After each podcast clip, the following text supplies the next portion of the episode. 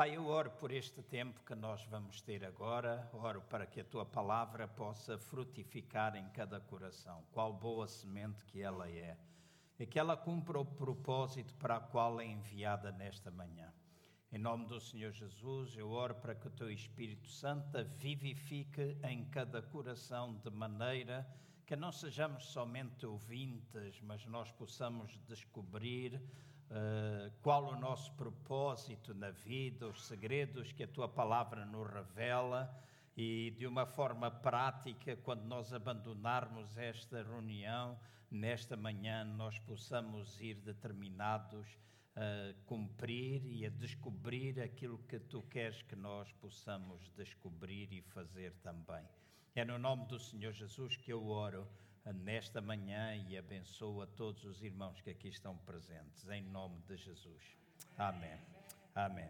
Uh, não foi dito, mas é bom lembrar: alguns irmãos uh, conhecem o irmão Pinto, uh, irmão Armando Pinto. Ele faleceu ontem de madrugada. É um irmão, provavelmente o mais idoso na nossa igreja, com 93 anos, não é? Uh, da nossa irmã Anita. Talvez assim alguns sejam capazes de mais fácil identificar. O seu funeral será hoje às duas e meia da tarde. O pastor Alex, sobrinho, uh, afilhado deles, uh, irá fazer o casamento e será. Casamento. É um casamento, né? Porque ele casa também, né? É, que a gente está habituado, gosta mais de casamentos do que de funerais, mas é, irá fazer o funeral do nosso irmão, na, uh, será ali naquela zona de Alcântara. Uh, os irmãos poderão perguntar, é no cemitério? No cemitério da Ajuda, às duas e meia da tarde, se algum irmão quiser estar presente, será no cemitério da Ajuda às duas e meia da tarde. Eu gostava que os irmãos abrissem, se faz favor, no Salmo 139 e vamos fazer a leitura do versículo 16. Salmo 139, versículo 16. Nesta manhã, Uh, como eu, eu, disse e tive a oportunidade de afirmar a semana passada, gostaria de falar um pouco com os irmãos acerca do poder do propósito. Estamos a viver uma época, da época natalícia, e quando Jesus veio a este mundo, ele veio com um propósito. Veio com o propósito de nos salvar, de nos resgatar, perdoar e tantas outras coisas que estão associadas à vinda de Jesus e que permitem que nós possamos estar aqui quando fizemos dele o Senhor e Salvador das nossas vidas. Nós fomos salvos, perdoados, temos recebido cura de Deus, temos recebido da sua intervenção, somos membros de uma família, há poder que nós temos no nome dele. Então, tanta coisa que hoje nós podemos usar foi por causa de Jesus ter vindo com esse mesmo propósito, fazer com que nós possamos ser atraídos a ele.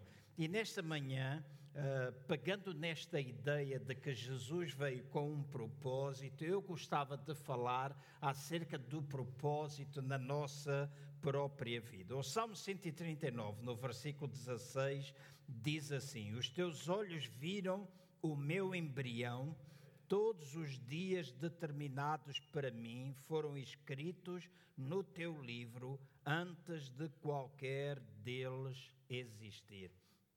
Eu repito: os teus olhos viram o meu embrião. Todos os dias determinados para mim foram escritos no teu livro antes de qualquer deles existir. Então, Deus tem um propósito distinto e planeado para a tua vida ou para a nossa vida. E a nossa vida desculpem, é para ser vivida com propósito e destino. Então, cada dia da nossa vida, ele deve alcançar alguma coisa para o reino de Deus. Eu posso dizer isto de uma forma bastante simples: que o propósito da nossa vida é nós darmos vida, é nós produzirmos vida. A Sara há pouco já falava das missões, a razão das missões, e eu creio que todos nós que estamos aqui, se ainda não o fizemos, temos uma necessidade urgente de descobrir propósito, porque é o propósito, o foco que nos leva a agir da forma como Deus pretende que nós o façamos. No Evangelho segundo São João, no capítulo 15, no versículo 16, e eu peço que os irmãos também olhem para este verso e procurem nas Sagradas Escrituras. João 15, 16 diz assim: Vocês não me escolheram, mas eu vos escolhi para irem e darem fruto, fruto que permaneça, a fim de que o Pai vos conceda o que pedirem em, em meu nome. Então, a vontade de Deus para a minha e para a vossa vida é para que nós possamos dar fruto, mas não é somente dar um fruto que nasce e logo morre, mas é um fruto que deve permanecer. Então, este é o meu e o vosso propósito. Meu e o vosso propósito é que nós possamos dar fruto que permaneça. E é este propósito que me vai dar a mim e a vocês foco e vai ajudar-nos a definir as nossas prioridades enquanto filhos de Deus. Deixa-me colocar isto de umas palavras bem mais simples. O propósito de Deus para a tua vida vai dar-te poder para tu viveres, vai dar-te sentido e direção e vai tornar-se o teu destino. Amém? Vai tornar-se o nosso destino. Muitas pessoas consideram que o destino é o seu propósito. E quando pensam que o destino é o seu propósito, muitas vezes eles pensam que esse destino é o fim. Mas na realidade, o destino não é o fim, é simplesmente uma forma de nós caminharmos, ou seja, é a nossa jornada. E cada dia a nossa vida deve ser cheia do destino de Deus. E creio que muitas vezes muitas pessoas não alcançam verdadeiramente o seu destino nem o seu propósito na vida. A sua vontade deve ser feita na terra como ela é feita lá no céu. E é importante para mim e para os irmãos que estejamos certos de que aquilo que nós estamos a fazer, aquilo que é a vontade de Deus está a ser cumprida na nossa vida e que hoje nós possamos determinar qual o nosso propósito e começarmos a caminhar segundo esse mesmo propósito na vida. Porquê? Porque eu creio que é o propósito que vai produzir vida em cada um de nós. Porque se nós andarmos sem propósito, na realidade nós sobrevivemos e não vivemos. E eu creio que é importante uh, lembrarmos isso. É o propósito de Deus na minha vida que vai produzir vida em mim, que vai fazer com que eu produza vida noutras pessoas. Eu costumo dizer que há muita gente que todos os dias acorda sem propósito algum na vida. Há muita gente que vai para o trabalho que não gosta, há muita gente que está a fazer aquelas coisas que não apreciam, uh, acham a vida um tédio porque Uh, todos os dias fazem a mesma coisa, acordam uh, com o despertador ou de alguma outra forma, desligam, vão tomar o pequeno almoço, tomam o seu banho quando o tomam, vão para o trabalho, porque alguns tomam banho à noite, né? não estou a dizer que ninguém toma banho, alguns tomam banho à noite, né? vão para o trabalho não é assim? Uh, depois de tomar banho, no carro, vão todos aborrecidos e às vezes, se os irmãos uh, prestarem alguma atenção, uh, quando estão no, no, nos meios de transporte, há muita gente que vai carrancuda, há muita gente que vai com uma cara extremamente aborrecida, e eu entendo eh, que uma das razões principais por que isto acontece na vida das pessoas é porque elas não têm propósito. Porque quando nós temos propósito, nós temos vida. Nós temos prazer naquilo que nós estamos a fazer. Então, o propósito vai produzir vida em nós e vai produzir vida nos outros. Aqueles que vivem sem propósito estão sempre à espera, fazem este percurso diário, estão sempre à espera que chegue a hora de chegar a casa, sentar-se no sofá, ver a televisão, uh, seja a telenovela, o programa desportivo, seja as notícias, pensam logo em ir para a cama e no dia a seguir é vir ao disco e toca o mesmo sempre a fazer a mesma coisa. E estas pessoas têm uma vida verdadeiramente entediada, porque elas existem sem propósito. E eu costumo dizer: há muita gente que existe, mas não vive. Faço-me entender? Há muita gente que existe, mas não vive.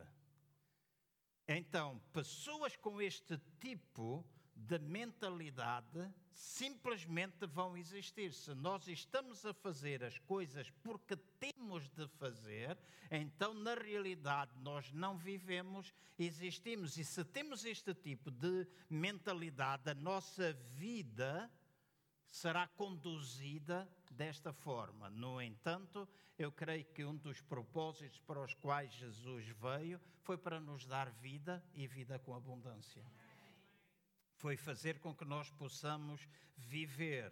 Então, quando nós vivemos segundo o propósito de Deus para a nossa vida, então nós vamos produzir vida através de todas as nossas ações.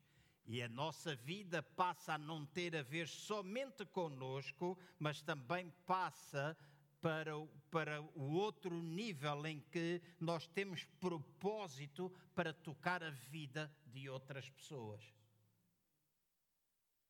Então, nós não somente desfrutamos da vida, mas nós também desejamos produzir vida nas outras pessoas. E eu creio, e deixem-me ser muito claro com os irmãos e de alguma forma abrir o meu coração para, para convosco. Eu creio que uma grande parte da igreja, hoje corpo de Cristo, e não refiro simplesmente ao CCVA, mas refiro ao corpo de Cristo no seu todo. Muita gente existe sem ter a certeza que tem um propósito, que qual é o nosso propósito enquanto igreja para estarmos neste mundo. Nós preocupamos-nos conosco, nós preocupamos-nos em estar aqui dentro e este é um lugar onde nós estamos para celebrar. Ouvimos há pouco a Cristina, creio que foi a primeira, a dizer: estamos aqui para celebrar. Quando a Sara perguntou: estamos aqui para celebrar, estamos aqui para ouvir a palavra de Deus, estamos aqui para muitas coisas, mas estamos aqui para nos alimentar de maneira que nós possamos viver lá fora os outros dias. Nós temos uma mentalidade errada enquanto cristãos, alguns de nós temos uma mentalidade errada quando nós pensamos que igreja é quando nós nos juntamos aqui. Eu oro e creio e espero e acredito que vai chegar o dia em que nós vamos ter uma igreja de domingo a domingo que significa que eu e vocês entendemos que somos igreja todos os dias da semana, como eu costumo dizer, uma igreja de domingo todos os dias,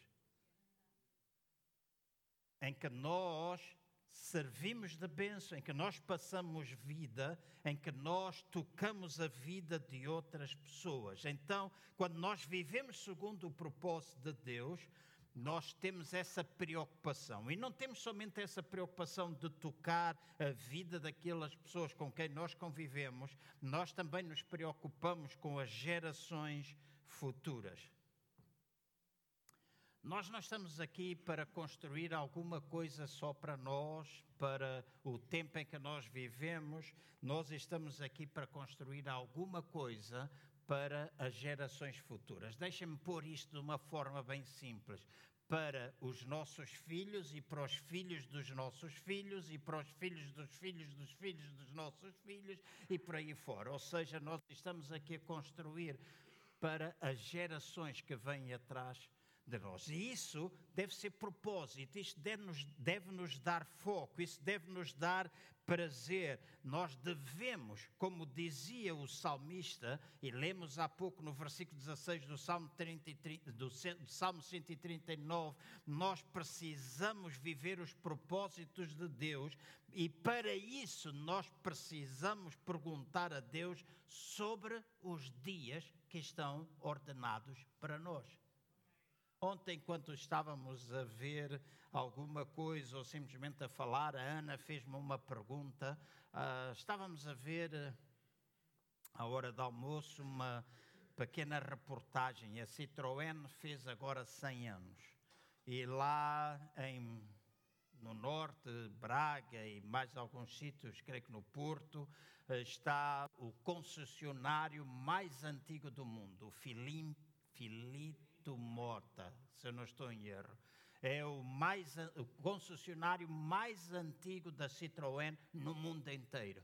Então, os portugueses são bons nessas coisas, não é? E já é o neto do que, do fundador, não é assim, que está à frente da empresa e já não é uma pessoa uh, de pouca idade. E estávamos a ver alguns carros e vimos um de, feito em 1952, um Citroën Hampton ou ou assim uma coisa, uh, como existiu antes de eu nascer, eu não me lembro bem o nome dele, mas depois passou o mítico Citroën dois cavalos passou Boca de Sap e passou alguns outros carros, e creio que todos nós, eu lembro-me de andar nos dois cavalos e eu amava porque a gente fazia as curvas, ele baloiçava e aquela brincadeira nunca virava. Eu tive um Diane e brincava com aquilo à força toda. E andei no Boca de Sapo, o meu pai teve um Citroën CX, aqueles assim compridões, etc. E estavam a passar todos estes carros míticos e de repente Ana perguntou-me assim: Tu gostarias de viver noutra época? Gostarias de viver noutra época? Não é? Porque eu estava entusiasmada a ver aquelas coisas antigas e gostarias de viver noutra época? E eu disse não, imediatamente disse não.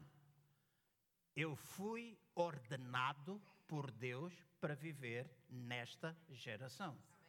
Os meus dias e os vossos dias foram ordenados por Deus. E foram ordenados por Deus para viver nesta geração. E nós existimos nesta geração de igreja para cumprir o propósito de Deus para as nossas vidas e juntos podemos dar propósito e cumprir o propósito que Deus destinou para a vida da igreja. Então, este propósito na minha vida, este propósito na, vida, na vossa vida, vai ser a chama que nos vai ajudar a cumprir os propósitos de Deus, de Deus, mesmo quando é inconfortável, mesmo quando as coisas estão difíceis, nós sempre procuramos cumprir o propósito de Deus. Eu e vocês, com certeza, e claro, não estou pensar em pessoas com menos idade e que aqui estão, embora uh, os problemas atacam toda a gente, mas eu e vocês, provavelmente todos nós que estamos aqui, que temos um pouquinho mais de idade, já uma ou outra vez pensámos em desistir. Certo? Ou vocês estão sozinhos? Ou eu estou sozinho? Não. Todos nós, de alguma vez, já pensamos em desistir. Às vezes eu falo para mim mesmo, ah, tu já tens 64 anos e se calhar era melhor agora desistir, não é? E aqui há um tempo atrás, ao falar com o Eliseu, que está aqui a alguras, o Eliseu dizia, ah, pastor João, já está na idade de procurar da reforma, não é? Eu disse, ah, talvez já trabalho há 41 anos. Comecei em 1 de agosto de 1978 a servir a Deus e eu disse, ah, com certeza já tenho 41 anos, mais de 60, então já posso pedir a reforma. Não para me reformar, mas para poder desfrutar da reforma. E quando eu meti os papéis à Segurança Social, há dois anos que não contaram. Os anos 1978 até 1980, a Segurança Social só informatizou a partir de 1980. Então eu trabalhei e comecei a descontar de 1978 a 1980, mas isso não está declarado na Segurança Social. E eu disse, mas eu trabalhei, eu descontei, eu paguei, etc. Eu que ia pagar os impostos. E eu lembro-me de eles me dizerem assim: agora você é que terá de provar que trabalhou nessa data. Eu disse: agora como é que eu vou buscar papéis de há 41 anos atrás? Ele disse: é somente justificar que trabalhou, falar da entidade patronal. Como nós éramos da Assembleia de Deus de Moscavida, então quem fazia os nossos descontos era a Assembleia de Deus de Anés Ferreira, então eu vou pedir o nome contribuinte, essas coisas todas, não é? E pensei de, disse: Ah, mas se eu me reformar assim como está, a pessoa disse: Sim, pode reformar-se, faço uma antecipação da sua reforma. Eu disse: E quanto é que isso dá por mês? 460 euros. Uau. Eu disse: É, pá, fico rico e consigo, vai ser maravilhoso, não é assim? E uh, infelizmente há tanta gente que vive com reformas, se calhar menores do que esta. Eu recebo reformas menores do que esta. E às vezes a gente pensa e cria estas coisas e pensa, ah, melhor desistir, se calhar é melhor parar, se calhar é melhor assim, se calhar é melhor assado. Mas sempre que um pensamento desses me assalta, alguma outro, um outro pensamento vem e uma voz eu ouço. Olha o teu propósito. O propósito vai fazer com que nós nunca desistamos vai fazer com que nós saibamos que os nossos dias têm sido ordenados por Deus. Eu tenho uma ideia, não é simplesmente uma ideia. Por favor, não olhem para as minhas palavras como alguma coisa dogmática que eu uh, estou a dar. A minha ideia é que nós vivemos neste mundo enquanto nós fazemos falta neste mundo. Amém? Essa é a minha ideia. Nós vivemos os meus dias e os vossos dias, Deus nos conheceu no embrião, está escrito, e Ele ordenou os nossos dias. Então, enquanto nós andamos aqui, nós precisamos aprender a viver segundo o propósito de Deus, ou o propósito que Deus traçou para a minha e para a vossa vida. E é importante que eu e vocês aprendamos a contar de forma sábia os dias que nós vivemos. Há coisas que nós não conseguimos explicar, quando alguém parte, quando é novo, etc. Nós, há coisas que nós não conseguimos explicar, mas eu creio, continuo a crer naquilo que está escrito. Nossos dias têm sido ordenados por Deus. E quando nós falamos acerca de propósito, nós temos de falar de propósito associado à fé. Em Hebreus, no capítulo 11, no versículo 1, diz assim: Ora, a fé é a certeza daquilo que esperamos e a prova das coisas que nós não vemos. Há uma outra tradução que diz assim: O que é a fé? É a confiança segura de que aquilo que esperas acontecerá. É a evidência de coisas que ainda não vês. Então, propósito e fé estão associadas, porque a esperança vai compelir-nos a nós continuarmos a crer até que nós possamos ver o propósito de Deus cumprido na nossa vida. E nós muitas vezes falamos de fé e esquecemos da esperança, mas a esperança e o amor são dois, duas irmãs da fé. São dois companheiros poderosos. E a esperança daquilo que está à nossa frente, daquilo que nós ainda não vimos, que vai ajudar-nos a crer que nós vamos ver o propósito de Deus cumprido na nossa vida. Há muitos de vós que estão aqui neste lugar que têm promessas de Deus acerca de várias coisas na vossa vida que ainda não aconteceram. Então podes olhar para ti mesmo e dizer: Ah, mas eu já tenho 50 anos, oh, eu já tenho 60, ah, eu já tenho 70, ah, eu ainda só tenho 30. Mas todos nós que temos aqui temos promessas. E temos promessas da parte de Deus. E algumas delas nós ainda não vimos. Há três dias atrás, eu tomava banho de manhã, eu tomo banho de manhã, à noite tira-me o sono Há quem diz que faz sono, a mim tira-me o sono. Eu já não preciso do banho para me tirar o sono. Então, mas de manhã, a Ana tinha saído, eu estava só, tomando banho, e alguns pensamentos assaltaram algumas coisas, porque isto do propósito tem andado a fervilhar no meu coração e algumas coisas eu pensei em relação à igreja, em relação ao ministério, em relação àquilo que Deus tem para nós, em relação ao facto de nós estarmos aqui, todo o nosso percurso, etc, etc. E pensei em tanta coisa e algumas promessas de Deus me assaltaram e eu, eu disse para mim mesmo: isto eu ainda não vi, isto eu ainda não vi, isto ainda não vi. E há coisas que eu não vi ainda. E depois eu disse a Deus: Deus,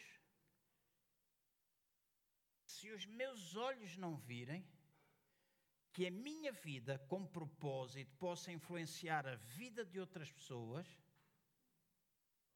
e que essas pessoas sejam capazes de ver aquilo que eu tenho sonhado. Faço-me entender? Nós às vezes temos sonhos e se calhar, e temos promessas que se calhar os nossos olhos naturais não as verão mas nós vamos viver de uma forma que influenciamos a vida de alguém, influenciamos as vidas dos nossos filhos naturais ou filhos biológicos e aqueles que são filhos espirituais, nós influenciamos de tal maneira as suas vidas que eles irão fazer ou irão concretizar aquilo que nós sonhamos. E irão concretizar porque nós colocamos dentro deles a semente nós colocamos a semente que no tempo certo vai frutificar. Então, quando nós pensamos em propósito, nós precisamos ter fé, nós precisamos estar certos que aquilo que nós esperamos vai acontecer. E a fé é importante nisto, a fé é importante. E muitas vezes nós pensamos, ah, a fé é uma coisa espiritual, a fé é alguma coisa destinada aos filhos de Deus. Mas deixem-me dizer, a fé não é alguma coisa da igreja, a fé não é alguma coisa cristã, não é uma, alguma coisa para nós. Fé é, alguma, é uma lei espiritual na qual todas as pessoas podem funcionar.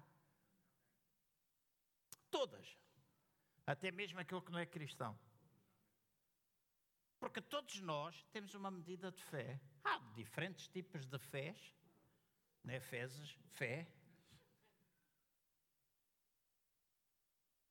Há diferentes tipos.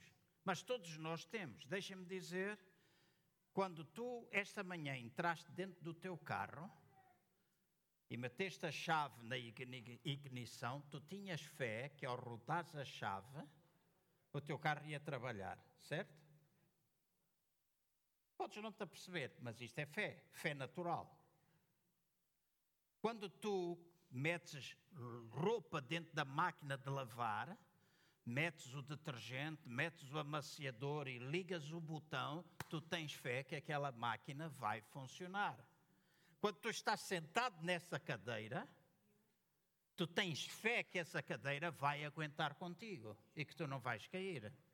Então, nós estamos a falar de fé natural. A fé é, alguma, é uma lei na qual todos nós podemos funcionar. E eu creio que quando nós começamos a perceber isso, quando nós começamos a perceber que através da fé o plano de Deus pode ser revelado para as nossas vidas. E eu conheço muita gente que, não sendo ainda cristãos, eles vivem segundo o propósito que tem sido traçado para as suas vidas.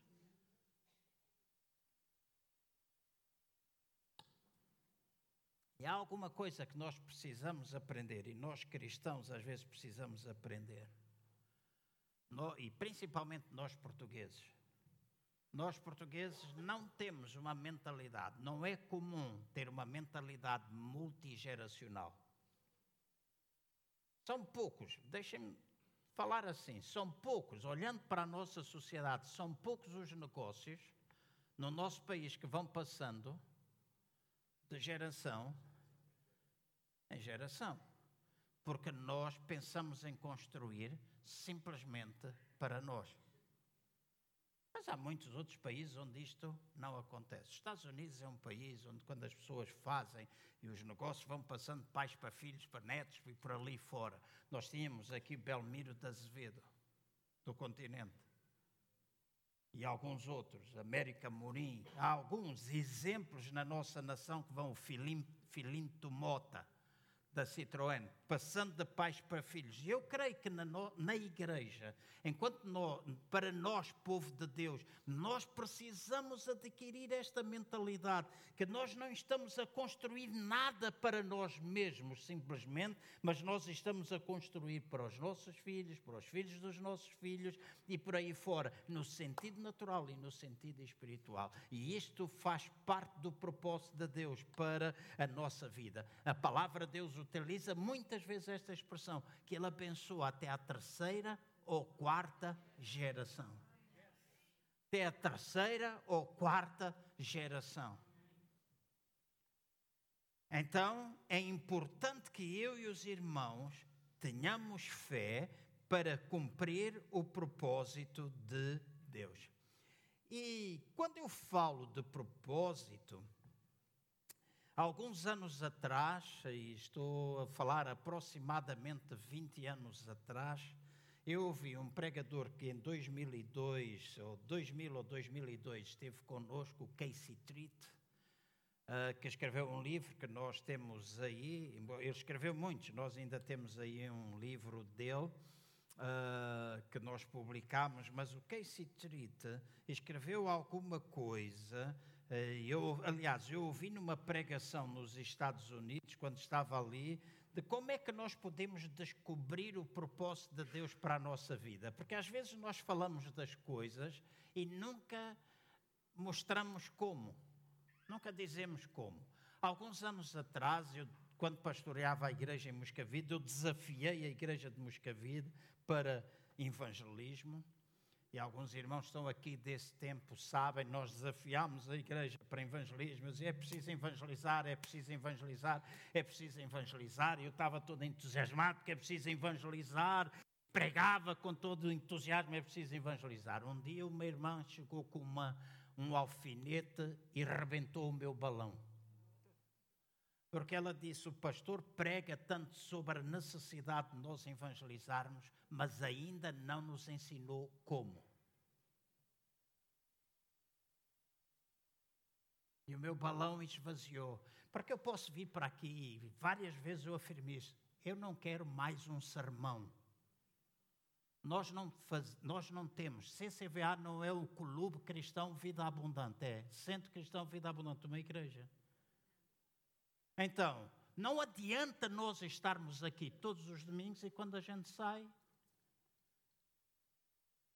porque nós não percebemos qual é o nosso propósito. Então, quando nós pensamos em fazer, então torna-se importante nós investirmos a treinar como. E se eu falo aos irmãos de propósito, eu também preciso dizer aos irmãos como é que vocês podem descobrir se ainda não o descobriram. Porque nós precisamos descobrir. Há necessidade de nós descobrirmos. E às vezes nós espiritualizamos tudo na nossa vida. Nós pensamos que todas as coisas fazem parte do salabi salabai em que nós temos que passar 50 horas em oração para descobrir qual é o propósito de Deus para nós, quando na realidade há formas muito práticas de nós podermos descobrir o propósito. A primeira coisa, tomem nota se os irmãos quiserem, nós, precis... nós descobrimos o nosso propósito quando nós vivemos de dentro para fora. O que é que eu quero dizer com isto? Viver de dentro para fora. É quando eu e os irmãos vivemos segundo as nossas convicções e não segundo as nossas preferências. Porque há coisas que fazem parte das minhas convicções, mas não são as minhas preferências. Porque às vezes eu sou forçado, entre aspas, por causa do meu propósito, a fazer aquilo que eu não gosto, mas eu faço porque eu sei que tenho de fazer, porque faz parte do meu propósito. Então eu e os irmãos precisamos aprender a viver de dentro para fora, viver segundo as nossas convicções. A minha pergunta é: quais são as crenças que orientam a tua vida? Como é que a tua vida é orientada? Vives por viver, para existir, ou vives para ser influência? Para marcar a diferença? Quais são as coisas na tua vida diante das quais tu não te curvas? Há tanta coisa que nos tanto apelo que nós temos à nossa volta, mas porque nós temos convicções, há coisas diante das quais nós não nos curvamos.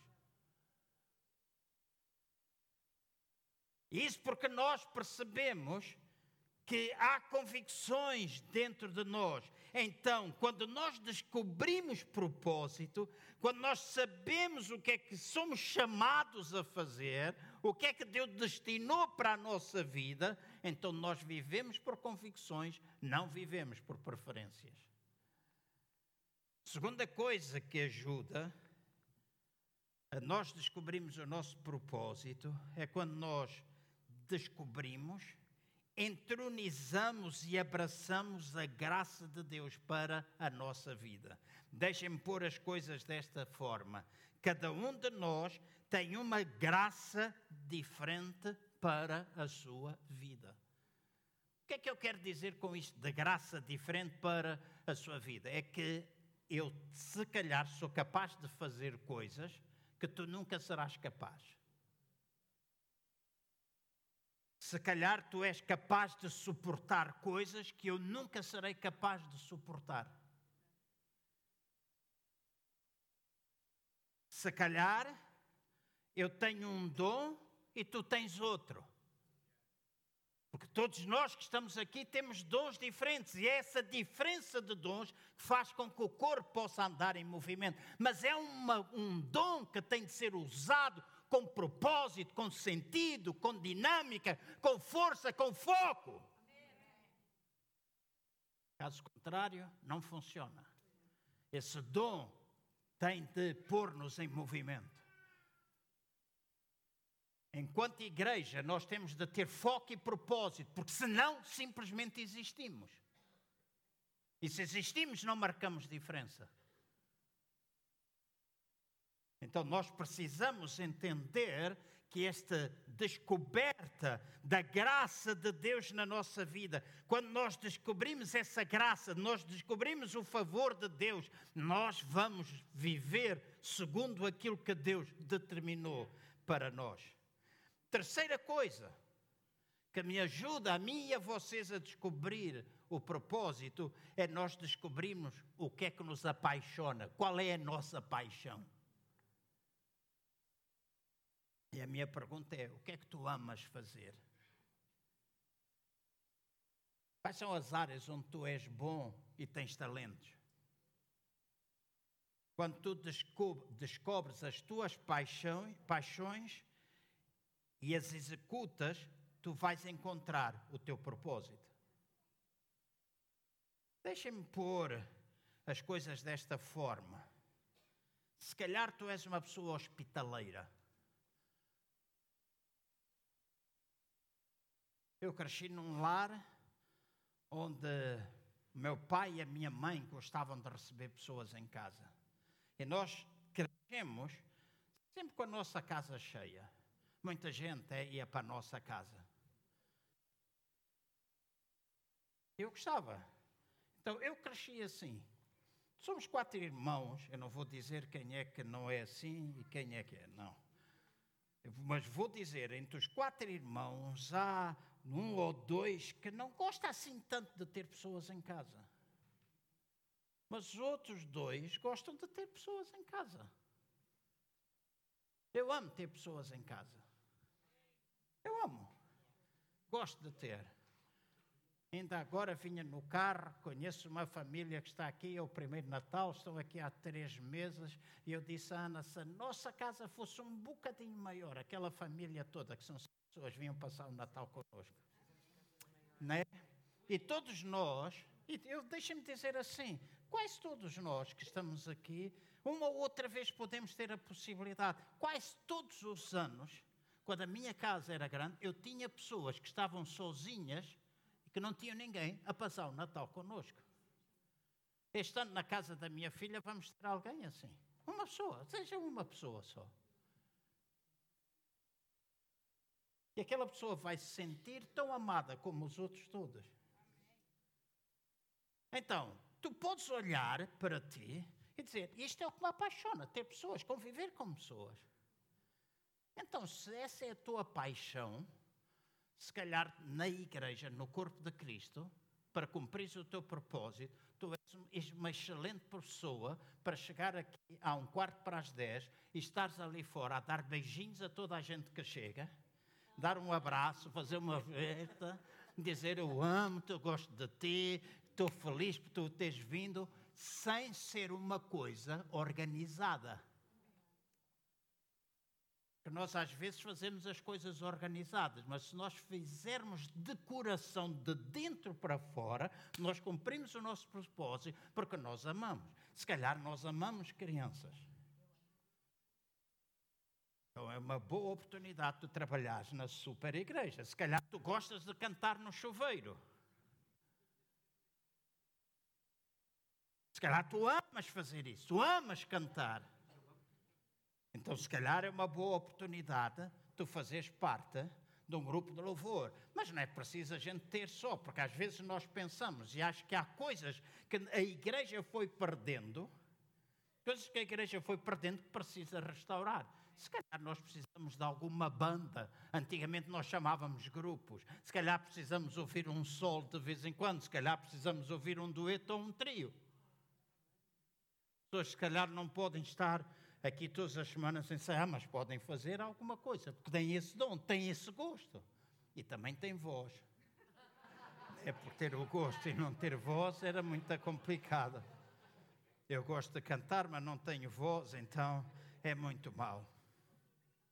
Então, de acordo com a minha paixão, se eu começar a fazer essas coisas, eu vou descobrir o meu propósito. E eu creio que ao nós termos, que todos nós ao termos paixões, nós ao executarmos, nós acabamos de descobrir o propósito e o nosso propósito vai ter alguma influência no reino de Deus.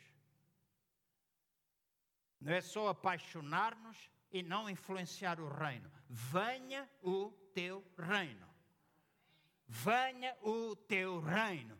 Venha o teu reino. Então, este reino é para ser executado por nós, não é Jesus que o vai fazer, somos nós.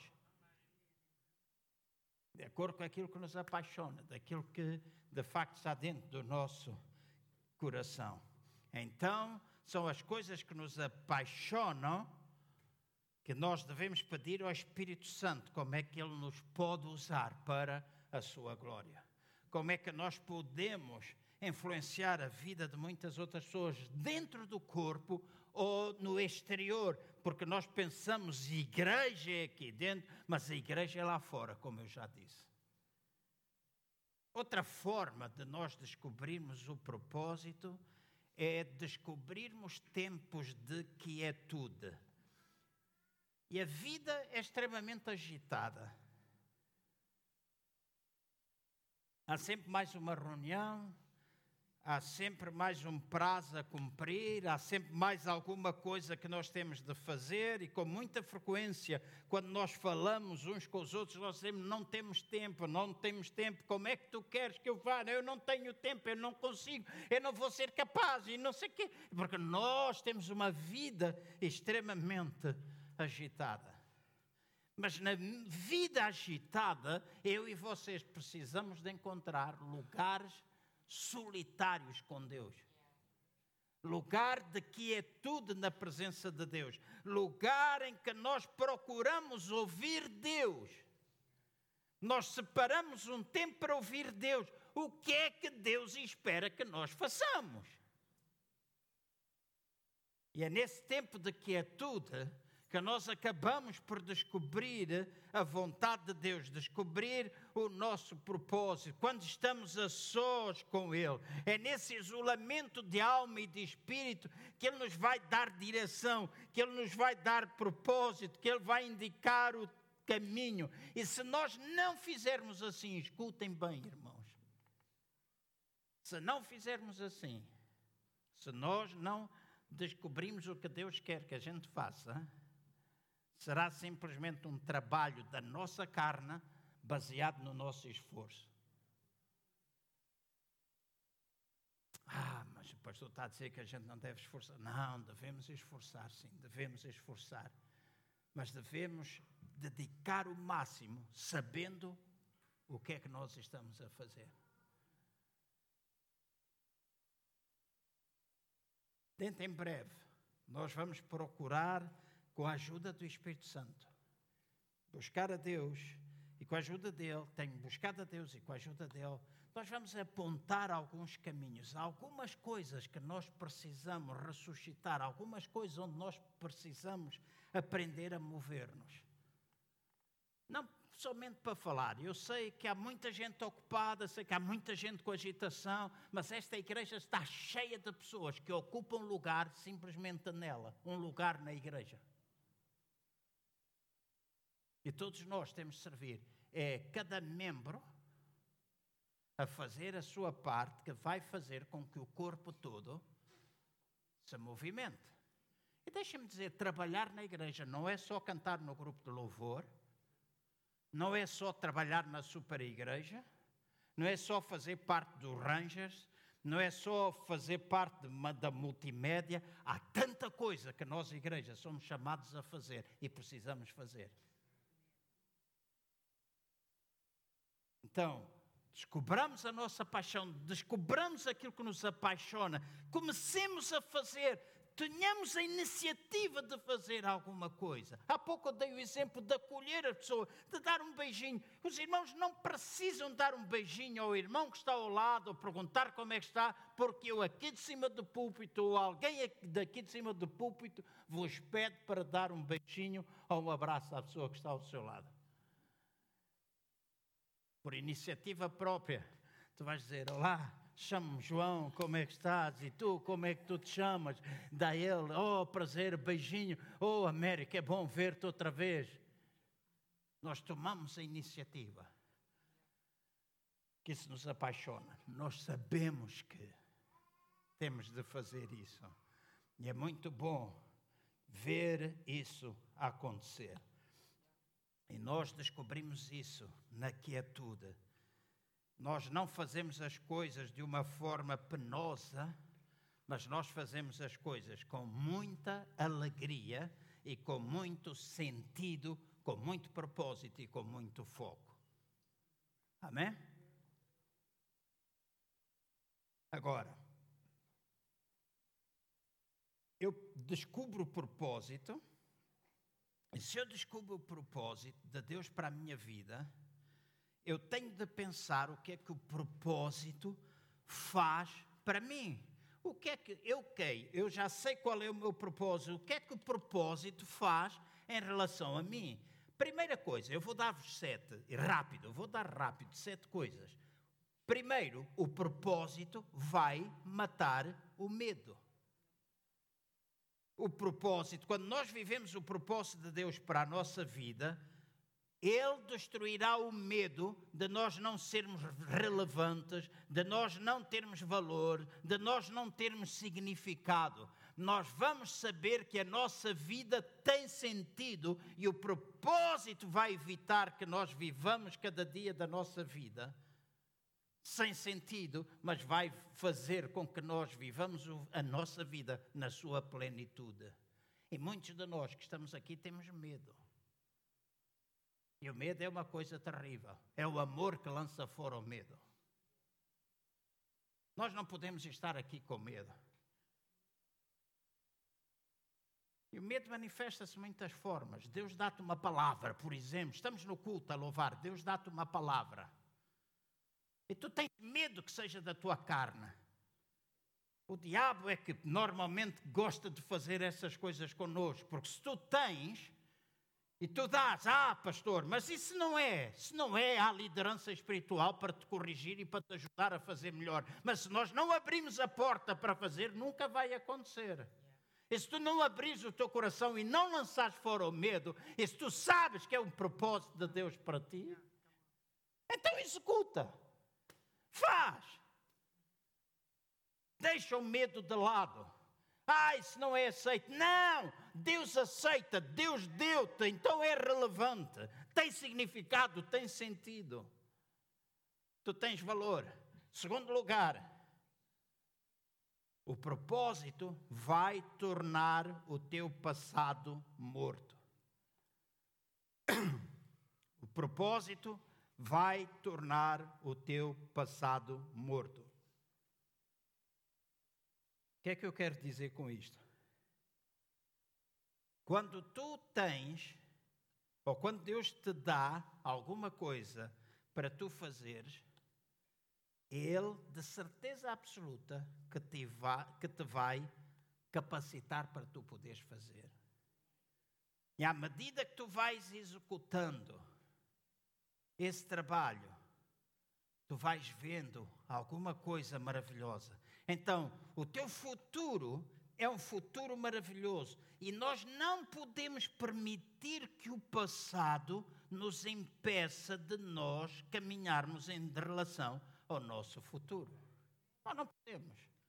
E todos nós temos um passado mais maravilhoso de uns do que dos outros. Todos nós temos coisas que gostaríamos de nunca ter feito na vida. Todos nós temos coisas que muitas vezes nos tentam acorrentar experiências negativas na nossa vida. Já passamos problemas, já tivemos lutas, já vivenciamos coisas que nós jamais voltaríamos a fazer. Mas o diabo, uma das coisas que gosta de fazer é condenar-nos e a condenação faz com que a gente fique aprisionado ao passado e não caminhe em relação ao futuro.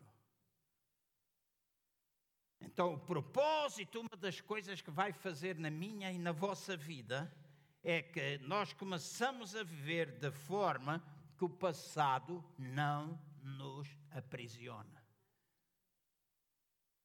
E deixem-me dizer, deixem-me dizer de uma forma bem clara, a nossa igreja jamais pode ser uma igreja que condena as pessoas. Se nós queremos ser um povo acolhedor, se nós queremos acolher, nós temos de acolher. Mesmo que a pessoa tenha um passado cinzento, escuro. Ah, mas aquela pessoa teve um passado, já fez assim, já fez assado. Sim, aquela pessoa já fez. E tu não fizeste? Eu tenho descoberto que as pessoas, às vezes, mais críticas em relação aos outros e mais exigentes em relação aos outros, têm quase sempre alguma coisa para esconder. Essa gente que vive na perfeição, que vive fazendo tudo correto, etc. Há coisas na vida deles que às vezes eles estão a tentar esconder. Então não permitas, não permitas, não permitas de forma alguma que o passado te aprisione em relação ao futuro. O propósito fará com que o nosso passado esteja morto. Ah, mas é preciso mudança de vida, é preciso mudança de vida. Mas nós somos chamados a produzir essa mudança. Deus está interessado, o Espírito Santo, da Sua palavra. Nós temos de discipular pessoas. E discipular pessoas é ajudá-las até nas suas fraquezas. Eu tenho três amigos, principalmente três, dois mais próximos nestes últimos anos: Eric Lavender e Ted Danson, e ainda o Andrew Sherman. Com eles, os três, eu, nós temos um acordo, nós temos uma aliança de coração. E uma das coisas que nós temos é: temos liberdade para fazer qualquer pergunta em relação à nossa vida. Então, sempre que o Ted ou o Andrew ou o Eric quiserem fazer alguma coisa, alguma pergunta em relação à minha vida, ele tem liberdade para fazer. Até quantas vezes eu vou fazer sexo por semana? Estou a dar um exemplo. Para falar de intimidade. Eu sei que alguns de vocês ficam com problemas quando eu falo assim, mas é que alguns de vocês não gostam de ouvir falar assim, mas lá fora tem uma conversa porca todos os dias.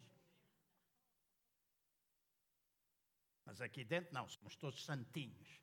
Eu não estou a ser porco, não estou a ser batalhoco, estou a dizer a possibilidade, a possibilidade de nós termos aliança uns com os outros deve permitir às outras pessoas com quem nós temos aliança, que são confiáveis, a penetrar na nossa vida para nos ajudar. Então, essa relação deve existir na nossa vida o propósito vai equipar-te com a habilidade de Deus.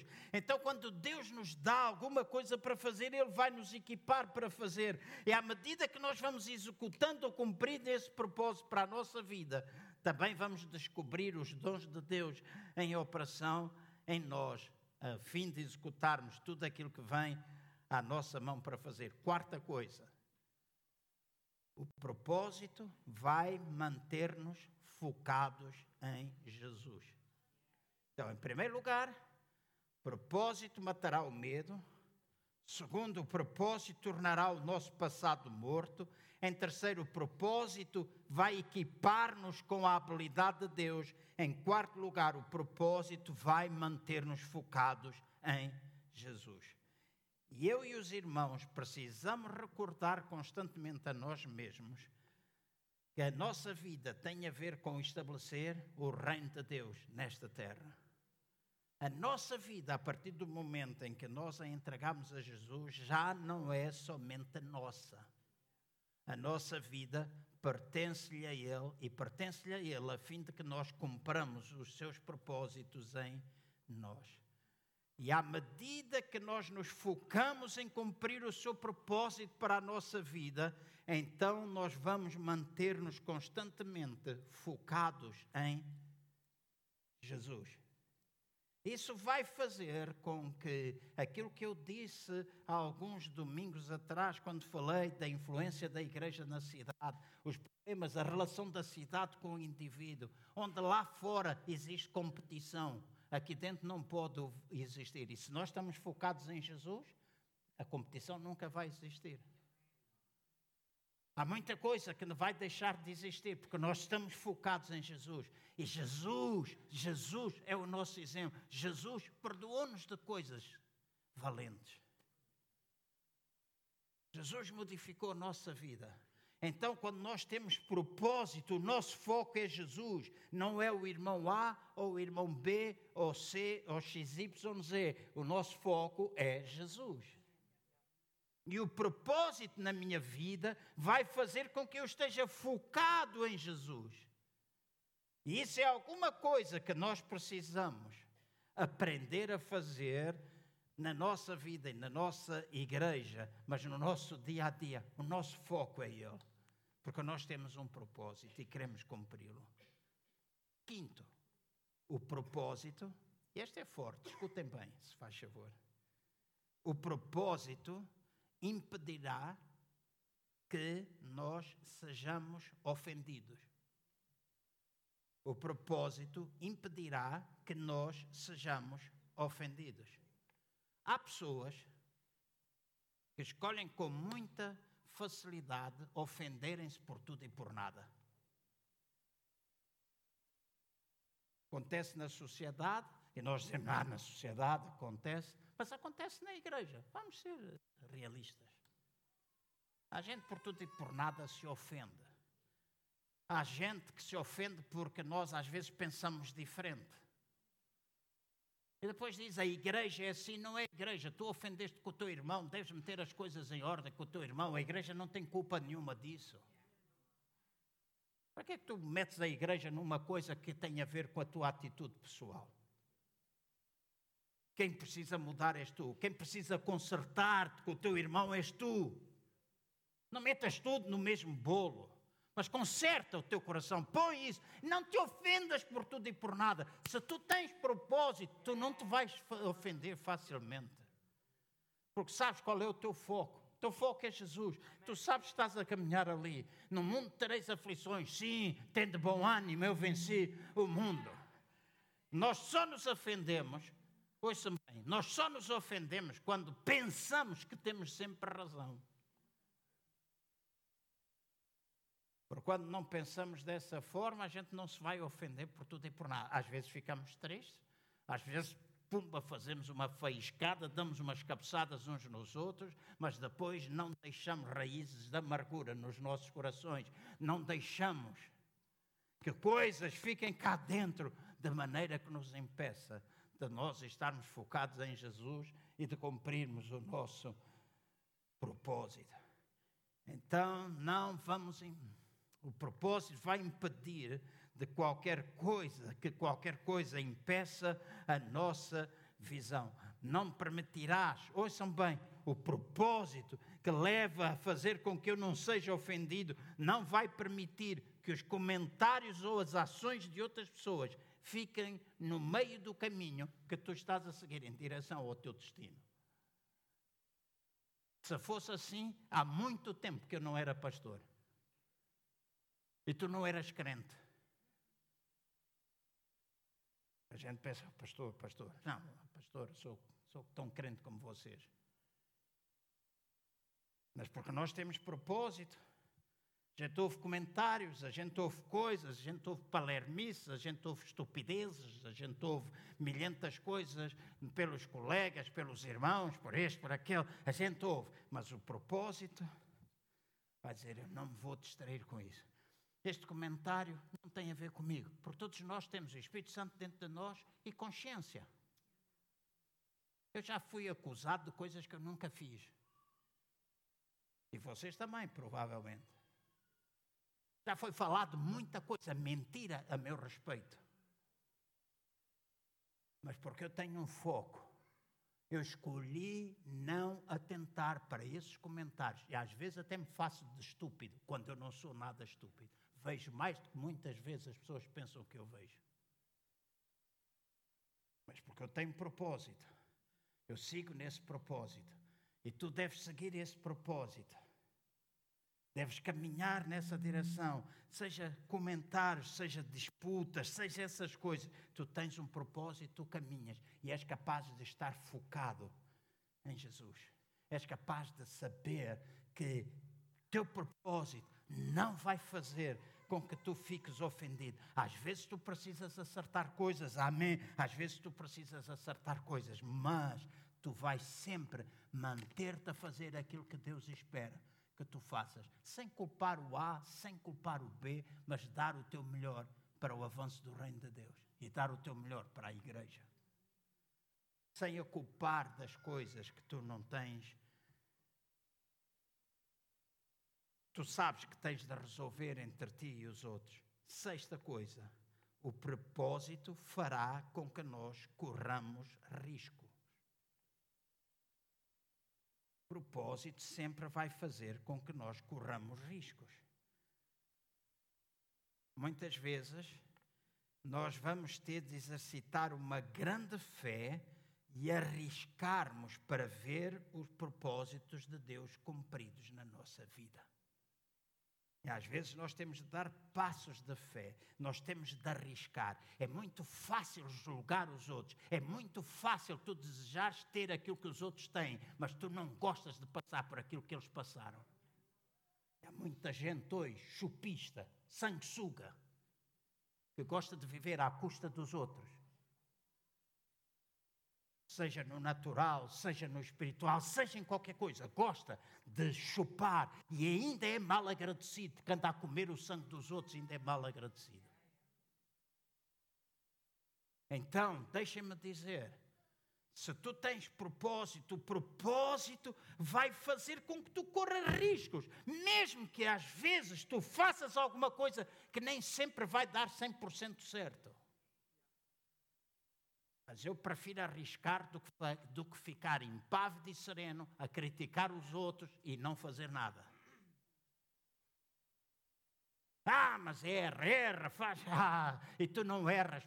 Poça, todos nós temos um espelho lá em casa. Basta a gente olhar para o espelho para perceber isso.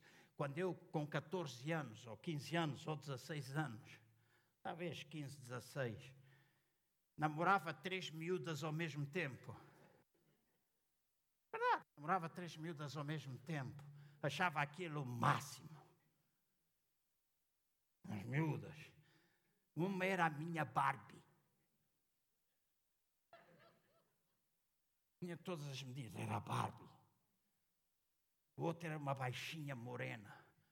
A outra era assim toda lindona. E eu ficava todo apaixonado.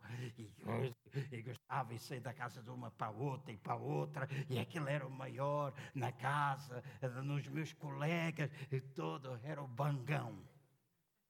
Muitas vezes eu entrava no espelho do prédio onde eu vivia, no elevador, e olhava para o espelho e tinha vontade de bater a mim mesmo. Ia batendo no microfone agora. Mas dava vontade de bater, porque todos nós temos um espelho na nossa casa. E nós às vezes precisamos parar e olhar para o espelho em vez de apontar os dedos aos outros. Então, o propósito vai fazer com que a gente corra riscos. E ao correr riscos, nós vamos precisar exercitar uma grande fé para que o propósito seja cumprido. Sétima e última coisa, eu vou pedir ao grupo que suba, se faz favor o propósito vai fazer com que nós vivamos e não sobrevivamos. Ou seja, o propósito, e eu já toquei um pouco nisto, o propósito vai fazer com que nós não apenas existamos, mas vai fazer com que a gente viva realmente.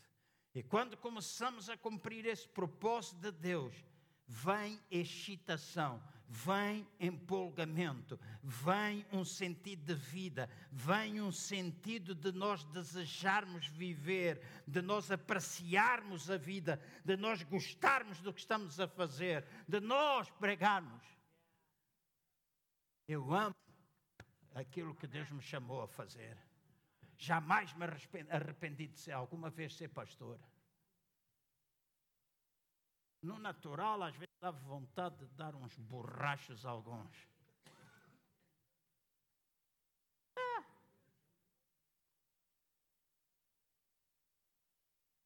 E no natural, todos nós temos coisas no nosso natural. Mas eu amo, amo aquilo que eu faço. Por isso eu prego com paixão.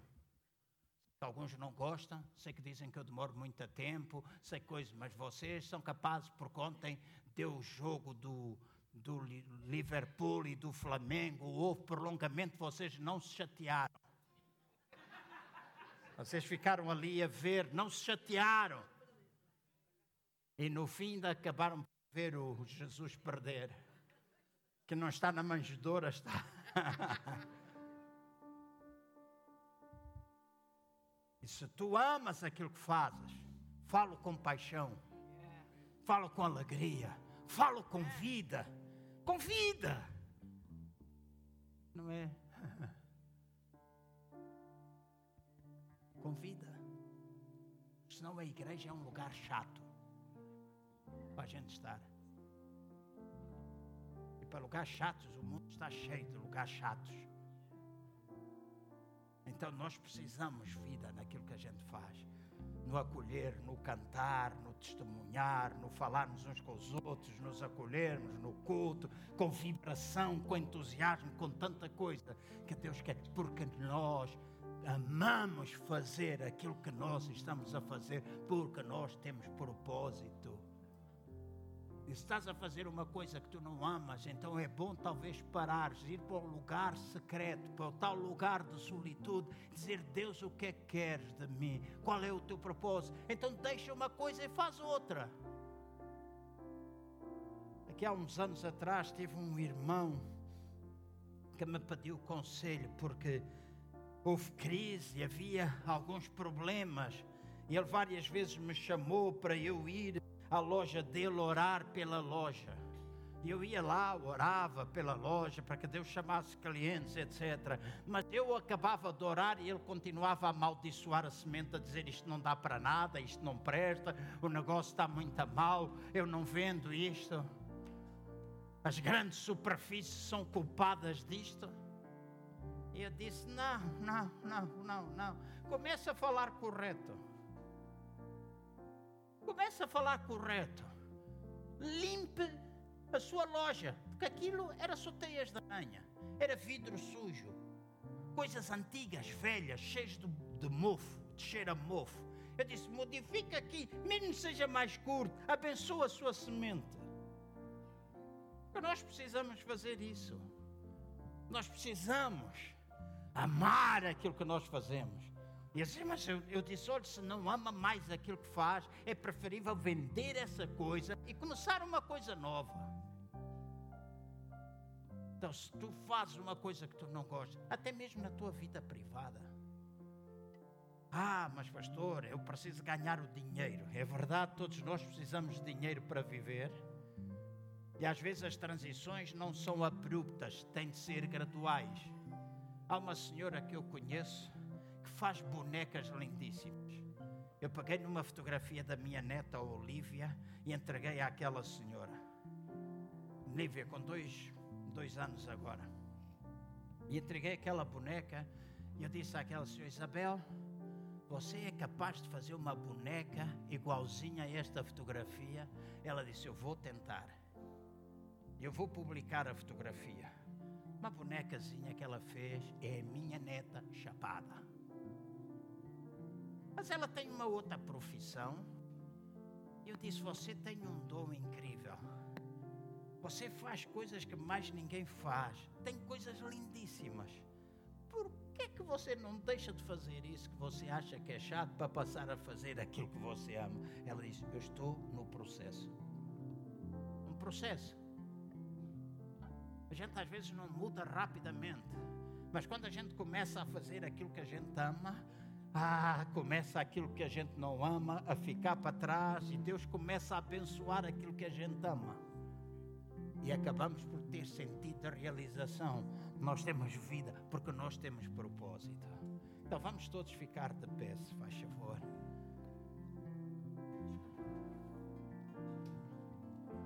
Eu vou ler-vos uma história.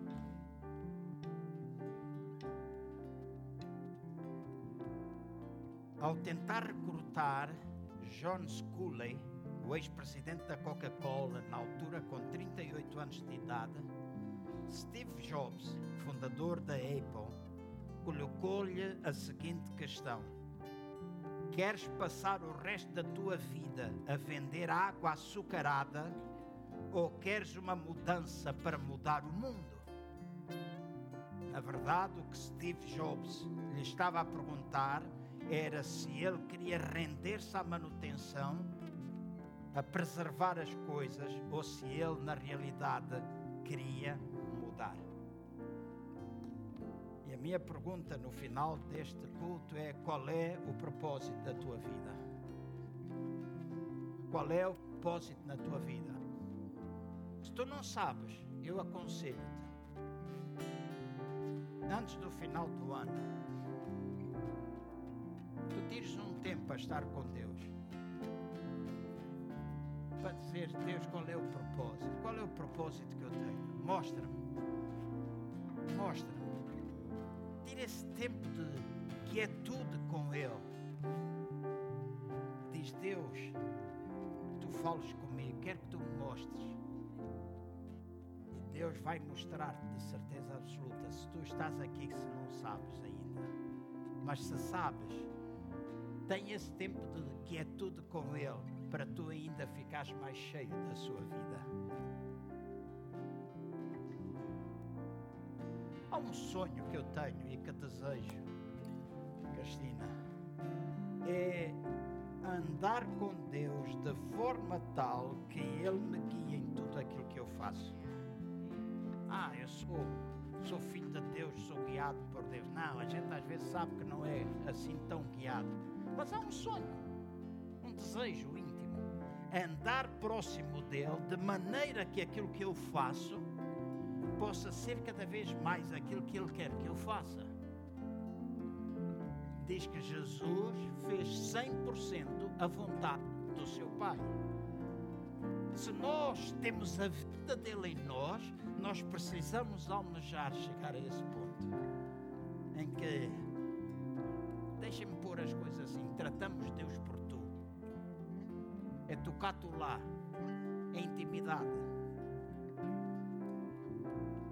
E Ele quer que eu e vocês sejamos possuídos dessa vida. Sabemos o nosso propósito, sim, mas ainda há mais para nós. Não sabemos, vamos descobrir. Agarra um ou dois irmãos perto de ti, dá um abraço. O grupo pode ir cantando, mas dá um abraço a dois irmãos. Ora com eles agora. Mas escutem bem, eu não estou a pedir para dar um abraço somente para tu cumprimentares. Estou a pedir para tu dares um abraço e tu orares com essa pessoa. Orares com essa pessoa, abençoar essa pessoa. Pedis a Deus que dê propósito, dê sentido de vida a essa pessoa. Que Deus ajude esse irmão a caminhar com propósito. Que nesta mudança de ano nós possamos fazer. Luísa, procura alguém